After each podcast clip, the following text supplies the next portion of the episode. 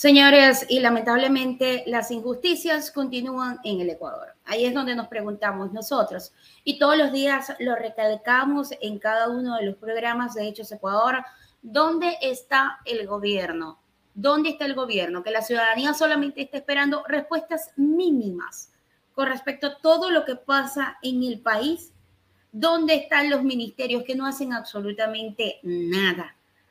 la gente está cansada y ojo, que cada una de las acciones que pueda realizar el gobierno en este momento son contundentes para verificar lo que será el rumbo del país. Fíjense que en horas de la mañana de este lunes, padres de familia de estudiantes heridos en la estampida del Colegio Gran Colombia realizaron un plantón en la institución exigieron respuesta de las autoridades. Denuncian que hay más heridos de los que indica el Ministerio de Educación. La pregunta es, ¿hasta cuándo la gente del Ministerio de Educación del país va a creer que la gente es boba, que la ciudadanía es tonta? Tratando de tapar todo, tratando de minimizar todo. Vamos con parte de este reporte que lo hace la gente de Radio Pichincha justamente en las afueras del Colegio La Gran Colombia. Ellos están exigiendo a las autoridades y sobre todo al Ministerio de Educación que diga la verdad con respecto a qué fue lo que pasó. Vamos con el detalle de esta información.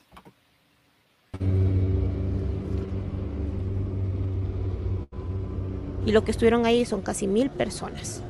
Entonces, en la jornada matutina también les habían encerrado, pero a unos pocos y otros los habían dejado fuera. Ya. Mi pregunta es, ¿por qué esa negligencia? El colegio tiene guardias, como ustedes ven acá a la entrada.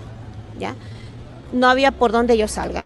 Lo correcto era que les dejen en la área abierta para que ellos estén comiendo en el bar, compartiendo, saliendo, etcétera. ¿Ya? ¿Por qué tenían que encerrarles como pollos de una manera inhumana? ¿Qué les dicen las autoridades?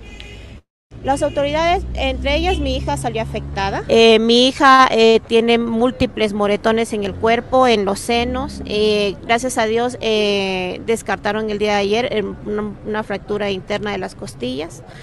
Pero mi hija sigue, sigue mal, sigue con dolores. ¿Cómo va a ser justo que manden un comunicado diciendo que solo 140 estudiantes estuvieron ahí? Pero eso es mentira.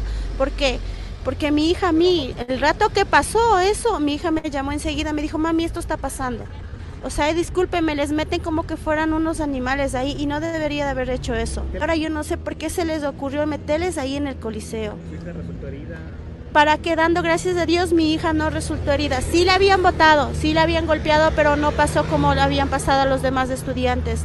Yo sí de mi parte, yo estoy aquí colaborando, dando una mano, dando un apoyo, porque antes como vuelvo a comentar, a mi hija no le pasó nada, pero imagínese si le hubiese pasado algo. Ahí tienen parte de las injusticias que a diario se ven en el Ecuador y que lamentablemente no vemos una respuesta por parte del gobierno, que lamentablemente eh, todos los días hay una cantidad de injusticias y la gente queda así, a la deriva, sin saber en realidad qué fue lo que pasó, cuántos fueron los afectados, y tantas cosas más. Por cierto, eh, siguen los cortes de agua en la ciudad de Quito, exactamente 67 barrios del sur de Quito están afectados por estos cortes de agua. Desde hoy, lunes 13 de febrero, 67 barrios del sur de Quito se quedarán nuevamente sin agua potable.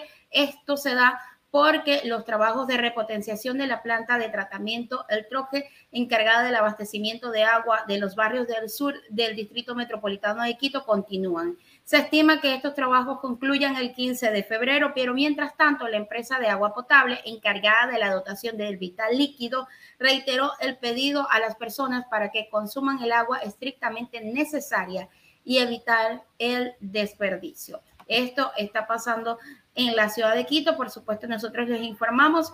Em, les vamos a mencionar algunos de los barrios que van a estar con cortes de agua en el sur de Quito. Dice, estos barrios se verán afectados hoy con un corte de 8 de la mañana a 12 del mediodía. Nueva Aurora, Guaramí Alto, Guanamí Vasco, Ejército 2, Calicanto, Monte Caiza, también San Antonio, Hospital Espejo, eh, mm, vendedores ambulantes, Marta Bucarán, Orquídeas, el CISTE 2 de febrero, entre otros que van a estar afectados por estos cortes que posiblemente se den hasta el día 15 de febrero.